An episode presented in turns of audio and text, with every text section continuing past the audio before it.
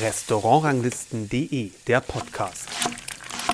Hallo und herzlich willkommen. Hier ist der Podcast von Restaurantranglisten.de mit Interviews mit Sterneköchen und interessanten Persönlichkeiten aus der Fine Dining Szene. Heute geht es um das Restaurant 1 unter 0 in Berlin und seinen Eigentümer Ivo Ebert und Küchenchef Silvio Pfeuffer.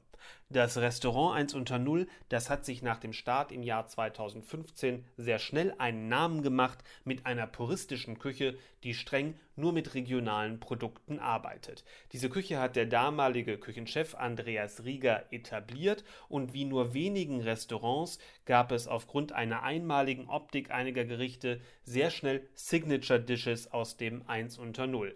Das Champignonbrot mit Zwiebelgewächsen und Goldleinöl ist eines der bekanntesten Gerichte aus der Anfangszeit. Das ist damals durch die sozialen Netzwerke wirklich gegangen, Bilder davon jedenfalls. Und dabei handelte es sich um hauchdünn aufgehobelte Champignons auf einer Brotcreme, die mit ein wenig Öl beträufelt waren. Und diese reduzierte Küche wirkte optisch durchaus streng, zeigte aber auch, welche geschmackliche Tiefe einfache Produkte haben können. Ob das dann mal mehr eine Lehrstunde als Genusserlebnis war, das ist eine Frage, die sich vielleicht so mancher Gast gestellt hat, aber eine bemerkenswerte, eine spannende Küche war es auf jeden Fall. Sie ist allerdings inzwischen Vergangenheit, denn zu Jahresbeginn, da hat Ivo Ebert dann eine konzeptionelle Neuausrichtung angekündigt. Andreas Rieger hat das 1 unter 0 verlassen und sein Nachfolger ist der junge Silvio Pfeuffer. Prägende Station für ihn war mit Sicherheit das Atelier in München und nun gibt es im 1 unter 0 ein Menü, das sich Berliner Menü nennt, das sich als ein regionales Menü versteht, aber eher in Bezug auf die Herkunft der Zutaten, weniger auf die Geschmacksbilder, denn die können so kosmopolitisch sein wie die Stadt Berlin. Ich war ein bisschen skeptisch wegen dieses neuen Konzeptes, als ich davon gehört habe, das gebe ich ganz ehrlich zu. Ich dachte mir, da verschwindet eine spannende, sehr definierte Küche zugunsten einer vielleicht etwas austauschbareren. Vor einigen Wochen war ich dann im 1 unter 0 und doch wirklich schwer angetan von den Gerichten, die Silvio Pfeuffer äh, gekocht hat. Klar, man erkennt, wo er vorher gearbeitet hat und auch die Geschmacksbilder sind nicht unbekannt, eben weltgewandt. Man erkennt sie wieder, aber für meinen Geschmack ist es ihm gelungen, zwar aromenintensiv zu kochen, aber den Druck, die Intensität sehr präzise zu steuern und nicht zu viel werden äh, zu lassen. Und das ist für einen jungen Küchenchef ganz bemerkenswert, wie ich finde. Einen ausführlichen Bericht über das Menü im 1 unter 0, das könnt ihr über einen Link in den Show Notes erreichen. Da geht es dann in unser Forum und da gibt es aktuelle Bilder aus dem 1 unter 0, aber auch solche aus der Anfangszeit. Da könnt ihr das dann miteinander vergleichen. Und somit ist, wie ich finde, der Konzeptwechsel dann doch wirklich gelungen. Das hat mich interessiert und wie das alles vonstatten gegangen ist. Und deswegen habe ich recht spontan an einem Sonntagmittag vor einigen Wochen Silvio Pfeuffer und Ivo Ebert zu einem Interview getroffen.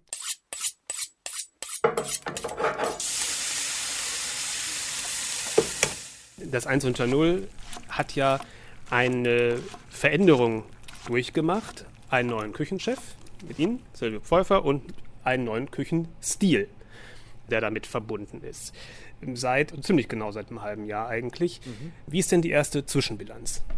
Glücklich sein, also für mich als äh, Gründer des 1 unter 0 auf jeden Fall die, die äh, Weiterentwicklung sozusagen, die man ja auch als Unternehmer immer gerne hat, äh, sozusagen, dass, dass man sich selber äh, mit dem, was man tut, äh, wohlfühlt. Und das ist jetzt auf jeden Fall so. Also mit der, mit der, mit der neuen Küche, die wir hier äh, haben, die, wo, wo es sich halt eben um Genuss dreht. Äh, die Weinkarte hat sich weiterentwickelt oder wird sich auch noch weiterentwickeln und äh, das sind schon äh, tolle Perspektiven. Was macht das Glücklichsein aus? Ähm, das Wohlfühlen am Gast, äh, dass man merkt, äh, dass für mich als Gastgeber auch wichtig ist, dass man merkt sozusagen, dass die Gäste ähm, mit dem, was man tut, halt eben das, die, das Glück zurückgeben, ja, weil man gibt viel und ähm, man kann dann sagen, äh, du gehst dann nach Hause abends und hast äh, Gäste glücklich gemacht. Und das ist eigentlich so die Hauptaufgabe oder was heißt Aufgabe? Für mich ist es keine Aufgabe, für mich ist es selbstverständlich. Ich erwarte das auch oder freue mich, wenn es so ist, wenn ich irgendwo essen gehe oder irgendwo zu Gast bin, dass ich eben rausgehe und sage, wow, das war ein echt toller Abend. Die Küche vorher war ja sehr regional geprägt und auch sehr puristisch, möchte ich mal sagen. Da ist ja ein, ein Wechsel für ein Restaurant des Küchenchefs ist ja das eine. Da, der kann ja durchaus auch den bisherigen Stil fortsetzen. Aber ein richtiger krasser Stilwechsel in der Ausrichtung der Küche ist ja das andere. Warum so ein krasser Stilwechsel? Krasser Stilwechsel würde ich so nicht sagen, weil wir arbeiten jetzt immer noch mit den Bauern zusammen, die wir vorher mit, mit Andreas zusammengearbeitet haben. Also vieles der Arbeit, die vorher im 1 unter 0 gesteckt hat, wird fortgeführt. Ja, wir arbeiten mit den Müritzfischern zusammen, mit der Markthalle 9 und auch da ist es Lernen, äh, Lernen im Kochbereich. Und so ist es auch mit Andreas, ähm, dem, dem äh, Küchenchef, der, der hier vorher aktiv war. Und es war äh, eine sehr, sehr wissenschaftliche äh, Arbeit sozusagen, auch für mich. Man, ich habe unheimlich viel gelernt durch diese Zusammenarbeit mit Andreas. Und äh, für mich ist das jetzt eher die, die Ergänzung, ähm, das ist ähnlich wie in der Molekularküche, äh, die, die mal aktiv war sozusagen. Ähm, das war auch, als ich bei Herrn Amador gearbeitet habe, für uns alles total genial mit diesen, ähm, mit Stickstoff und diesen äh, Gin Tonic Bällchen und alles, also diese, diese ganze Geschichte. Und ich sag mal so, die positiven Sachen, ähm, die zur Kochkunst beitragen, sind bis heute erhalten geblieben. Und das, was zu viel war, also das, was Spielzeug war, sozusagen der Molekularküche, ist eben weg, weil es nicht die Herzen der Menschen berührt hat. Und genauso ist es jetzt so, äh, so, so, so ungefähr halt eben für mich äh, dass äh, wir das, was wir gelernt haben, erlernt haben, weiter mitnehmen auf, äh, auf unsere Reise, aber eben jetzt äh, ergänzen durch die Aromenvielfalt der Welt. Ja? Und ich glaube, das merkt man auch, ähm, dass das äh, eben ähm, auch bei den Gästen, und das ist ja immer der, die Quintessenz eines äh, Restaurants, äh, dass man eben, wie gesagt, wie ich es vorhin schon gesagt habe, eben halt die Gäste glücklich macht. Oder ist der Markt für, ich doch würde mal sagen, so intellektuelle Küche, selbst in Berlin, mit Restaurants, ich nenne mal ein paar andere Namen, Nobelart und Schmutzig, Horvath, Ernst, letztendlich dann auch zu, äh, zu gesättigt gewesen? Ähm, das würde ich so nicht behaupten weil Andreas schon eine sehr, sehr einzigartige Küche, äh, eine sehr, sehr eigene Handschrift äh, bereitet hat, äh, sozusagen, oder da, was völlig Eigenes aus der Regionalküche gemacht hat. Ähm, deswegen kann ich das so nicht, so, so, so nicht sagen. Also das, das ist sinnvoll, das macht, macht auch, wie gesagt, das, das macht auch Sinn, aber in, in so extremer Form ähm, ist es vielleicht einfach in 20 Jahren dann, äh, dann so weit, äh, dass, dass man sagen kann, das ist ähnlich wie, wie bei Michael Hoffmann, ähm, der damals mit dieser ganze, ganzen Geschichte angefangen hat, mit dem Fermentieren, Einwecken. Es ist immer, äh, es, es schmerzt bestimmt auch den Herrn Hoffmann, wenn er sieht, was jetzt passiert, weil er war damals, er hat damals damals angefangen, generell damit, oder, oder hier aus dem Essigbretlein der, der Kollege und jetzt bub, bub, bub, bub, bub, sind alle da und sind, das wird alles so gehypt. Ähm, aber jetzt, für mich steht die Frage als Unternehmer und auch als Restaurantbesitzer und als Gastgeber auch, was möchten die Gäste? Und diese Frage stellen wir uns ganz oft, also auch mit, mit, Silvio zusammen in der Zusammenarbeit. Deswegen macht mir das auch unwahrscheinlich Spaß, weil, weil, weil der Silvio halt eben wirklich äh, offener Mensch ist, der aber auch nach, den, nach dem Sinn fragt. Äh, fragt auch zum Beispiel immer, ja, äh, wie, wie, wie schmeckt es den Gästen, wie, wie hat der, der Gang gefallen und, und wie geht das und so. Und das gefällt mir sehr, sehr gut, weil, weil im, im Endeffekt macht man Restaurants für Gäste. Wie haben Sie beide denn zueinander gefunden, Herr Pfeiffer? Über Jan Hartwig. Der kam eines Tages zu mir und hat gesagt, ähm, ich habe gerade der Ivo Ebert angerufen, der sucht demnächst einen Küchenchef. Und ich habe gesagt, ob ich, er hat ihn gefragt, ob er jemanden kennt. Hat er gesagt, er kennt jemanden. Und ähm, ja, da hat er von mir geredet. und dann ähm, habe ich gesagt, so, nee, das mache ich nicht. Und dann hat er gesagt, doch, das machst du, triff dich wenigstens mit dem, das wird schon. Und dann, ähm, ja, haben wir uns getroffen und irgendwie hat es dann gleich bei den Passt. ersten Treffen, ja, man hat halt gemerkt, man, man, hat halt eine gewisse, eine gewisse Harmonie ist da, man hat ungefähr das Gleiche im Kopf so und deswegen hat es ganz gut funktioniert. Warum haben Sie zuerst gesagt, nee, das mache ich nicht? Ja, ich habe es mir einfach nicht zugetraut. Also ich dachte so, ja, nee, ich, ich gehe jetzt nicht Küchenchef hin. So, weil Das war noch ein Schritt zu früh für Sie. War, äh, Im ersten, im ersten war es so zu früh und dann habe ich aber drüber nachgedacht und habe gedacht, ja, der Hartwig hat recht, warum denn nicht? Also ich kann es ja probieren so und es ist ja auch eine Entwicklung. Man hört ja nicht auf, nur beim Küchenchef ist sich zu entwickeln und ähm, an seinen gerade gerade ähm, im Gegenteil finde ich. Also man fängt ja viel mehr an, jetzt an sich selber zu arbeiten und probiert viel mehr, sich selber rauszukristallisieren, was ist meine Handschrift. Wie haben Sie dann das ähm, zusammen entwickelt? Ich nehme an, das war ein gemeinschaftlicher Prozess. War vorher schon klar, in welche stilistische Richtung es gehen soll oder haben Sie das gemeinschaftlich erarbeitet? Wie, wie lief der Prozess ab?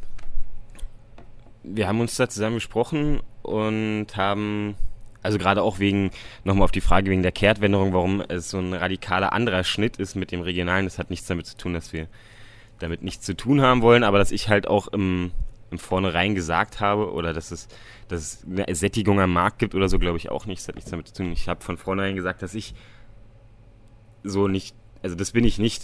Ich koche nicht. Ich möchte nicht auf Pfeffer, auf Schokolade, auf Curry, Waduwan, alle möglichen Arten an Gewürzen, Zutaten aus aller Welt möchte ich nicht verzichten. Und dann haben wir uns zusammengesetzt und haben überlegt, wie können wir für uns diesen Schritt regional, aber dem ein bisschen so unser Gesicht geben, wo kommen wir her, was wollen wir machen und wie können wir uns damit widerspiegeln und einen kleinen Eindruck von unserer Sichtweise geben mit der Gastgeberfunktion oder der Kulinarik.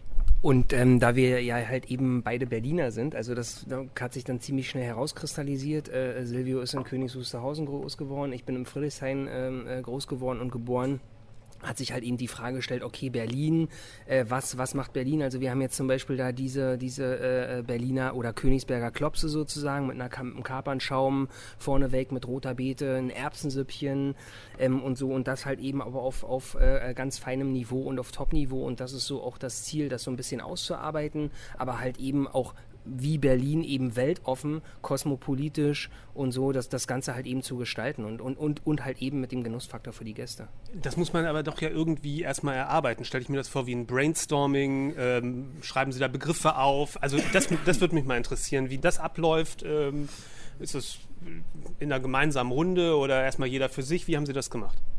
Also wir haben, wir haben uns da natürlich auch professionelle Unterstützung äh, gesucht, wie das, wir, wir sind ja auch, äh, ich sag mal so, ein, ein professioneller Betrieb. Und ähm, da kann man eben auch gewisse Prozesse, auch für mich, äh, ich kann auch gewisse Prozesse nicht alleine äh, stemmen. Und da bin ich auch sehr dankbar um die ganzen Partner. Also wir haben eben äh, eine ganz tolle Unterstützung erfahren durch Marike Goethe, das ist unsere äh, Marketing-Chefin sozusagen, Marketing und PR macht sie für uns.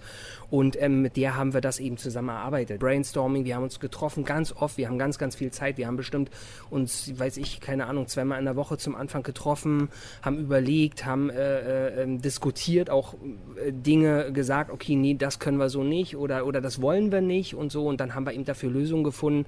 Und ja, und an dieser Stelle auch danke dann äh, eben, ähm, dass wir, dass wir die Unterstützung hatten, auch von meinen Geschäftspartnern, die das hier finanziell unterstützen sozusagen, ähm, die immer gesagt haben, was ist dir wichtig, auch, auch zu, zu sich selber zu finden in diesem Prozess ne? und wirklich zu sagen, hey, das bin ich und das ist Silvio und dann auch das ganz klar auf den Tisch zu legen und, dar und darum zu diskutieren. Das ist manchmal auch hart und manchmal schwer. Äh, der einfachere Weg ist, ist, ist, immer, ist immer ein anderer, aber um dann wirklich herauszufinden, was, wo man sich selber wohlfühlt und also das war für mich zumindest so, da, da war das auf jeden Fall ein ganz wichtiger Prozess. Wie, wie, war das für Sie? Das war wahrscheinlich das erste Mal, dass Sie sowas gemacht haben, Herr Pfeiffer. Ja, das ist richtig. Das war das erste Mal. Ja, nee, es war ähm, zwischen spannend, interessant bis nervig war alles dabei. Also es, ja, es ist da manchmal das sind so... kreative Prozesse, ja. ja, ja, genau. Also es ist... Silvio, Silvio hat mal zu mir gesagt, eigentlich möchte ich nur kochen. Ja, nee, es ist ja auch wichtig, sich darüber im Klaren zu sein, was man, wie man fährt und was man machen möchte. Man hat dann immer ganz viele Ideen ich gehabt. Mal, ich frage mal so, vielleicht hilft das ein bisschen. Was unterscheidet, hat diese Arbeit unterschieden von der Arbeit, als wenn, wenn Sie ein neues Gericht ähm, beispielsweise entwickeln? Was, ist da, was sind da die Unterschiede? Ja, erstmal ist da niemand, der mir reinquatscht. und ähm, nein, Quatsch. Ähm, ja, das ist schon ein Unterschied, weil Arbeit mit Lebensmitteln, also man setzt sich ja jetzt nicht stur hin und sagt, okay, ich mache jetzt den und den Gang, sondern man hat mal eine Idee, dann denkt man mal drüber nach, lässt es mal wieder liegen, dann kommt einem bei irgendeiner Alltagssituation wieder was. Also es hat auch super Spaß gemacht, so im Vorfeld sich darüber zu, aber es ist halt auch, irgendwann denkt man, okay, jetzt jetzt haben wir es doch, oder? Und dann sagt aber wieder irgendeiner, nee, aber eigentlich, und dann, also es war, war sehr schön, aber auch nicht sehr leicht. Wie sehr in, ins Detail geht man da? Spricht man da über einzelne Gerichte, über Menüs? Sind das Ideen, die man daran schon mal entwickelt? Oder sind das eher dann, ich sag mal, abstrakte Fragen?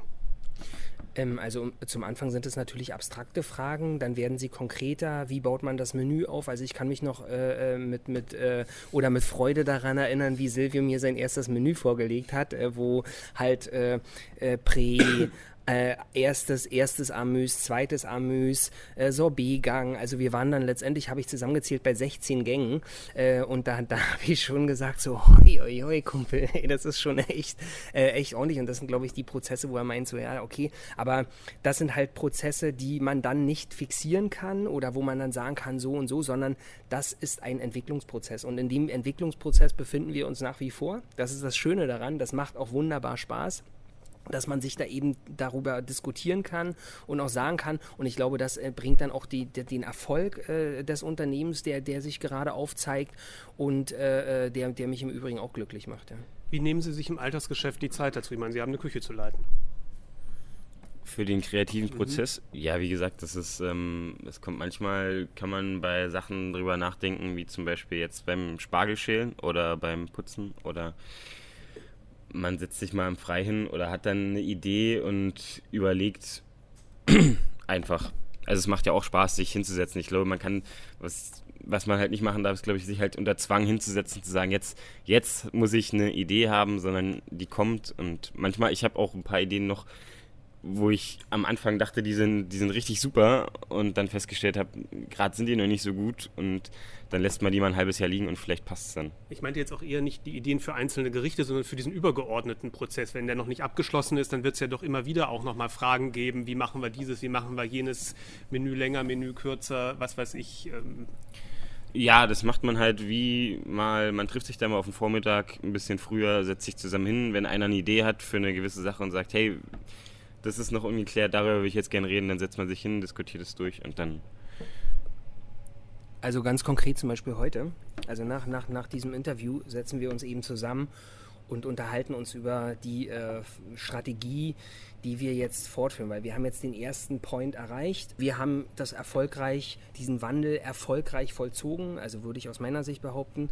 Jetzt geht es halt eben weiter. Jetzt kommt der nächste Schritt. Wir bekommen jetzt neue Mitarbeiter, neue Unterstützung in, in der Küche. Ich konnte ich konnt jetzt wieder halt eben äh, neue Mitarbeiter einstellen und äh, da haben wir auch äh, gu gute, gute Leute jetzt zum Glück gefunden, was, was auch, wo, wo man echt dankbar sein kann, dass, dass auch, auch Silvio, sage ich mal, durch seine Beziehung und so dann halt eben auch Leute zieht und das ist ja auch die Aufgabe eines Küchenchefs, dann halt eben dafür zu sorgen, dass er adäquate Unterstützung bekommt, was in den heutigen Zeiten nicht einfach ist.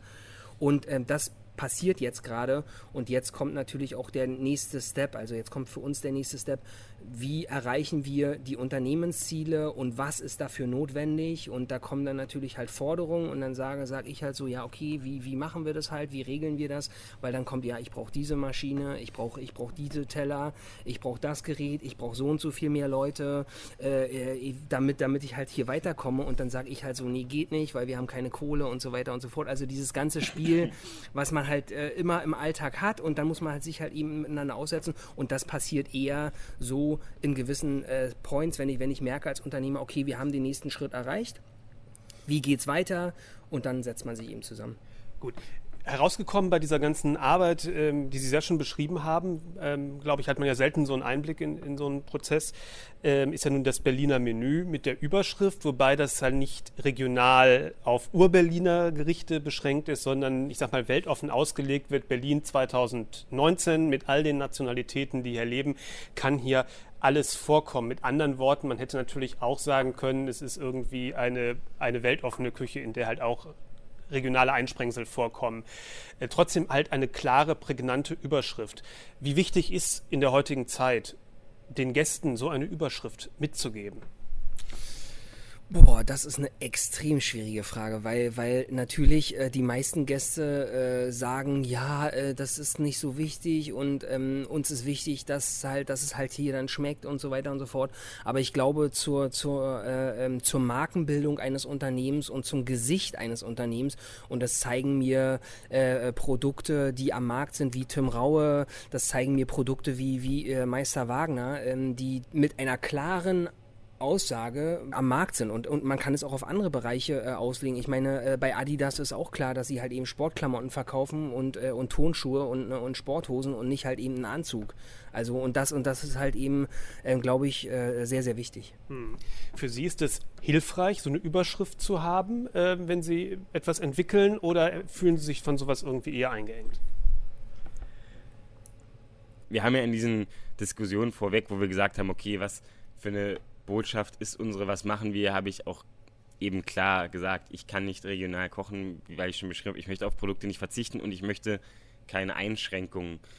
Und ich glaube, irgendwann, wenn man sich, also weiß nicht, kann ich für andere sprechen, bei mir ist es so, ich glaube, wenn ich mir jetzt ein, ein Thema raussuchen würde, dann würde irgendwann, wäre bei mir die Luft raus. Ich bewundere jeden, der das nicht hat und der mit einem klareren Ziel ähm, so weiterfahren kann. Aber bei mir wäre, also ich weiß, dass auf kurz über lang würde ich Sachen vermissen und deswegen haben wir uns ja auch dahingehend entwickelt, dass wir gesagt haben, eben, es ist, es, man muss sich ja nicht einschränken, wenn man dieses Ding haben möchte, weil wir kosmopolitisch mit den Einflüssen aller Nationen hier jeden Tag in Kontakt sind. Also wäre es ja.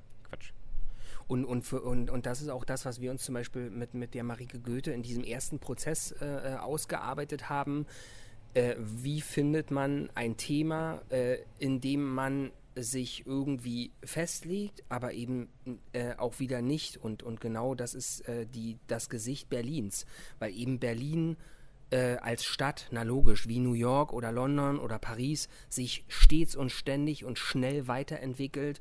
Und Berlin ist eben Multikulti. Berlin steht für, du kannst alles machen, du kannst frei sein, du kannst äh, denken und sagen, was du willst. Und ich zum Beispiel auch ganz persönlich, ich bin Berliner und ich fühle das auch. Also das ist für mich auch nicht nur ein Marketing-Gag oder, oder wir haben das halt eben erarbeitet, weil das muss jetzt so sein, sondern ich als Unternehmer und als Eigentümer vom 1 unter 0, ähm, ich, ich empfinde das auch so ganz, ganz tief in mir. Und ich möchte auch Berlin damit voranbringen. Und das ist, meine ich ganz, ganz ernst. Das ist, weil ich finde, ich finde, wir verstecken uns viel zu sehr. Berlin ist, ist ein, schwieriges Pflaster äh, mit dem Flughafen und diese Geschichten und, und, und einem so ein bisschen Geklungel und Gemauschel und dies und das. Also man hat irgendwie nicht so richtig das Gefühl, dass, dass, dass, vor, dass, dass das da so, so vorangeht. Aber ich, ich bin auch jemand, ich für mich ist auch schwer. Ich bin auch dann abgehauen irgendwann aus Berlin, weil mir es allzu langweilig war. Damals waren es zwei Gourmet-Restaurants und so. Also wir haben ja schon eine positive sagen, Inzwischen Entwicklung. ist Berlin ja nun wirklich ja. äh, einer der Hotspots Deutschland. Ja. Das Einzige, was halt fehlt, ist noch so der richtig große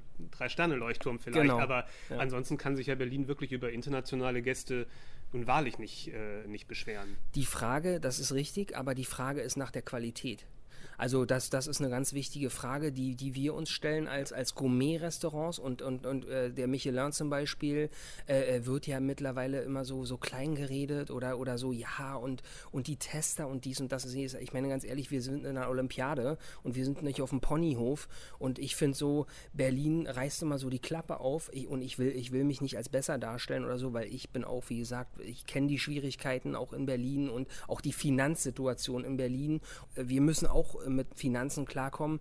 Und aber das ist eben so, wo man sagt, okay, politisch bekommen wir wenig Unterstützung ähm, und ähm, das ist halt eigentlich schade, weil so viel vergeben würde. Ich meine, auch, auch gerade im Bereich Gourmet-Restaurants oder Fine-Dining-Restaurants oder so. Und das möchte ich eigentlich gerne wieder haben, weil, weil man muss sich nicht verstecken mit dem, was man tut, nur weil man hier äh, einen extremen Personalaufwand hat und so weiter und so fort. Man, man darf auch sagen, okay, warum ist das so teuer und so und die, diese Plattform hätte ich gerne mal politisch oder mal politisch diskutiert und äh, das ist leider äh, ziemlich schwierig, ja. Zumal ich nach meinem Empfinden das Preisniveau in Berlin noch, ähm, sagen wir mal, ganz okay ist. Ja, aber es ist ja. immer noch. Äh, äh, mir, die Diskussion mir, ist überall die gleiche. Genau, ja, klar, genau. Mir, mir geht es genauso. Ne? Und wir sitzen auch ständig da. Ja, äh, mit dem Wareneinsatz und, und können wir den Preis erhöhen? Nein, können wir nicht, weil dann sind wir nicht mehr am Markt aktiv, also dann sind wir nicht mehr marktfähig und so. Und, und, da, und das ist halt aber eigentlich schade, weil die eigentliche Leistung, die eigentliche Arbeit nicht reell bezahlt wird, obwohl es für die Gäste ja teuer ist. Also es ist ja nicht so, ne, es ist ja, das muss man ja immer in Kontrast setzen. Ne? Und, das, und das ist ja wirklich so, wo man überlegen muss, auch als Unternehmer, was ja die Schwierigkeit eines Sterne-Restaurants ausmacht.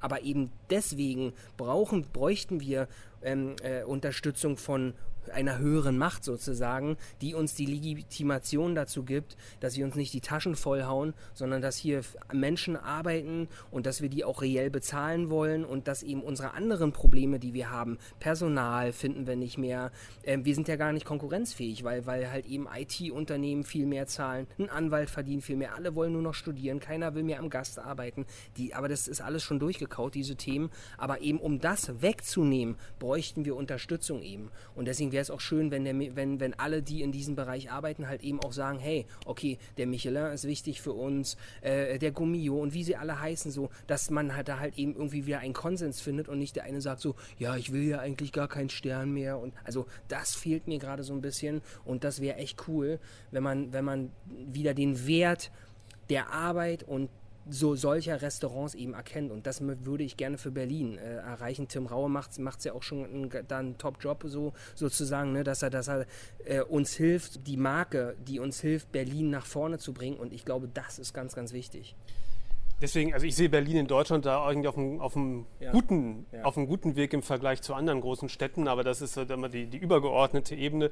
Ich möchte Sie eigentlich noch fragen, Sie haben ja gerade gesagt, Sie hatten ähm, gedacht, dass der Schritt zum Küchenchef eigentlich vielleicht erst der übernächste ist. Was sind denn aktuell für Sie so die größten Herausforderungen, jetzt auch mit dieser, mit der Verantwortung, mit der Position, äh, in der Position arbeiten zu können?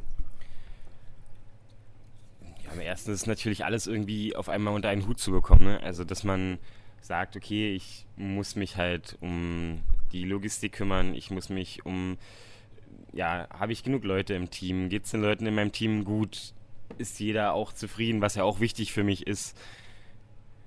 Neue Gerichte, mitkochen, alles also die Komplexität der gesamten die, Situation. Ja, genau, die Komplexität der gesamten Situation. Also es ist ja nicht so, dass man jetzt sagt, okay, ich setze mich, ich bin jetzt ähm, der Küchenchef und Jungs, ich bin mal im Büro und da tüftle ich ein bisschen rum und es läuft ja alles wie immer. Das kann man dann machen, wenn man ähm, ein eingespieltes Team hat nach ein paar Jahren und ein, zwei Fixpositionen im Team hat, auf die man sich blind verlassen kann. Das ist jetzt natürlich nicht der Fall, kann ja auch nicht sein.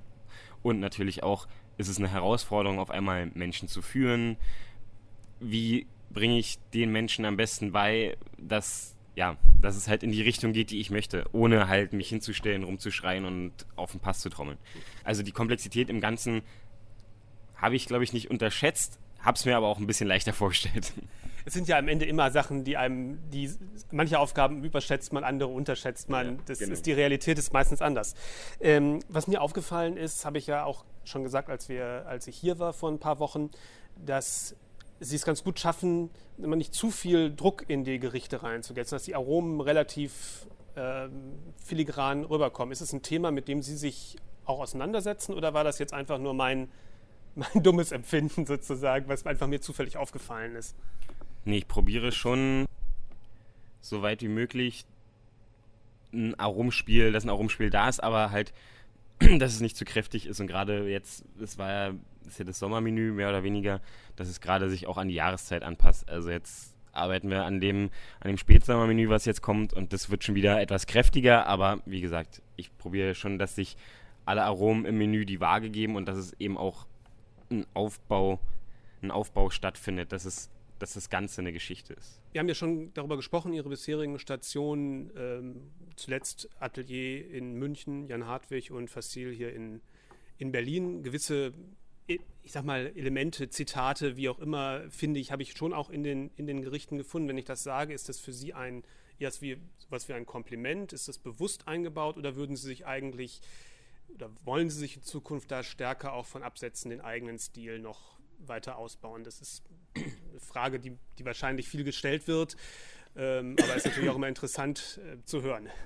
Das ist ja eine ganz berechtigte Frage. Natürlich findet man ganz, ganz ganz, ganz viele Sachen von Jan Hartwig, in, wenn man sie sucht oder auch nicht sucht. was für mich jetzt, also ich bin da nicht beleidigt oder es ist klar auch eine Art Kompliment, aber natürlich war das eine sehr, sehr prägende Zeit. Das waren fast vier Jahre und auch eine sehr prägende Zeit, weil es die vier Jahre waren, wo er ja auch gerade sein Profil entwickelt hat. Also das war ja, da bin ich sehr dankbar für, dass das einmal miterlebt zu haben, wie ein Koch seine eigene Handschrift immer weiter fortgeführt hat und man hat es in jedem Menü gesehen, wie es immer immer besser wurde und immer eigener und so weiter und so fort. Und natürlich möchte man das selber auch. Also das ist ja eine, auch eine gewisse Persönlichkeitsentwicklung. Also man möchte ja, dass die, die Küche, der Küchenstil oder die Küchenhandschrift auch ein bisschen, ja, man möchte ja wie eine eigenständige Person sein. Und natürlich finde ich, ist es heutzutage schwer, weil es irgendwie nichts gibt, was noch nicht da gewesen ist, so nach dem Motto. Aber natürlich ist es nicht unmachbar. Also zum Beispiel sieht man ja, jeder Drei-Sterne hat seine ganz eigene Handschrift. In Berlin gibt es ganz viele, die ihre eigene Handschrift haben. Sebastian Frank zum Beispiel, der unverkennbar ist ernst. Also es ist ja noch möglich so. Und natürlich möchte man das selber für sich selber auch. Andererseits ist es vielleicht auch manchmal für den Gast nicht ganz unhilfreich, wenn man sagen kann, ähm, wenn, sie, wenn Ihnen das gefallen hat, wird es Ihnen vielleicht auch da gefallen. Also diese klassische Amazon-Bewertungssache, äh, Kunden, die sich, die, die, ja, die das ge gekauft haben, mochten auch, äh, mochten auch das. Also das, so eine, so eine das, ja. Dann ist ja gut, dass der Hartwig in München sitzt. So meine ich das, genau. für Sie sind ja nicht nur sozusagen unternehmerisch hier tätig, sondern letztendlich auch für die Weinauswahl äh, zuständig, Herr Ebert als Sommelier. Ähm, neue Küche, ein anderer Küchenstil, ein Küchenstilwechsel. Was hat denn das für Folgen für die, für die Weinauswahl? Boah, also richtig, richtig. Also für mich natürlich auch eine unheimliche Bewusstseinserweiterung, weil ähm, ich jetzt äh, die Möglichkeit habe, natürlich auch ganz anders zu spielen, weil wir ein ganz anderes Spektrum an Aromen haben. Das bedeutet natürlich für die Weinbegleitung, dass ich ein breiteres Spektrum oder wie ja, das verstehen? Ja, ja in, je, mhm. in, jedem Fall. Also von den Aromen. Ne? Ich, kann, ich kann viel mehr äh, spielen jetzt und so weiter und so fort. Und dann, was, was für mich als großes Glück noch hinzukommt, ähm, dass wir ähm, äh, mit Marie äh, sozusagen auch ähm, eine sehr, sehr engagierte äh, Kollegin hier, hier am Start haben, ähm, die äh, sich um die alkoholfreie Getränkebegleitung äh, kümmert und wirklich da mit Herzblut da alles, da alles reinsteckt und ähm, das, das, merkt man auch. Da sind Aromen dann am Start, die dann die Gerichte ergänzen, deckeln oder eben halt nur mitspielen und so und das macht schon macht neben dem Wein natürlich dann sehr, sehr viel Freude, weil das ist auch ein ganz großes Thema mittlerweile. Viele äh, äh Gäste mischen zum Beispiel Wein und alkoholfreie Getränkebegleitung, weil halt eben, äh, ja, sieben Gläser Wein sind mir dann zu viel und jetzt noch Sommer und so und man kann trotzdem auch aus unternehmerischer Sicht halt eben Geld verdienen und, und, und was verkaufen und es macht noch Spaß. Also das sind so, so die Attribute, ja. Das ist, und, und das Thema ist ja vor allem auch noch nicht ausgereizt. Also ja, da ist noch viel, viel Potenzial, glaube genau, ich, bei dem, genau, dem Thema. Genau, auch bei uns. Also das ist auch wirklich was, was man halt hier hier auch noch ausbauen kann äh, und, und wo, was wir auch ausbauen werden, ebenso wie den Weinkeller. Ja. Zum Schluss nochmal gefragt, was ist jetzt so der nächste Schritt äh, in Ihrer Entwicklung, worüber Sie insgesamt, insgesamt nachdenken? Wenn wir vielleicht in, angenommen, wir würden im halben Jahr wieder sprechen, was würden Sie denken, das hat uns vielleicht im Sommer 2019 beschäftigt? Also das äh, stets und ständige ganz große Thema, das beste Restaurant der Welt. Das war das Interview mit Silvio Pfeuffer und Ivo Ebert. Der Bericht zum Menü ist wie gesagt in den Show Notes verlinkt und da landet ihr dann in unserem Forum, in dem schreiben Gourmets über Esserlebnisse in den verschiedensten Restaurants und da könnt ihr euch natürlich auch nicht nur über das 1 unter 0 informieren. Wenn euch diese Folge des Podcasts gefallen hat, hört euch doch auch eine unserer ersten Folgen an. Auch da sind interessante Interviews zum Beispiel mit Sebastian Frank, den Silvio Pfeuffer eben auch erwähnt hat, dabei und mit Drei-Sterne-Koch Christian Bauen. Wenn ihr keine Folge unseres Podcasts mehr verpassen wollt, dann abonniert ihn einfach bei iTunes, bei Spotify, bei Deezer oder über einen RSS-Feed, der mit allen Podcatchern funktioniert. Den findet ihr direkt auf unserer Seite. Und wenn ihr andere auf den Podcast aufmerksam machen wollt, dann hilft das ganz extrem, eine gute Bewertung und einen positiven Kommentar bei iTunes zu hinterlassen. Und Anregungen und Lob und Kritik natürlich auch. Da sind wir auch ganz offen. Die könnt ihr an uns richten per E-Mail oder per Nachricht bei Facebook oder Instagram. Bis dahin, ich freue mich schon auf die nächste Folge. Tschüss.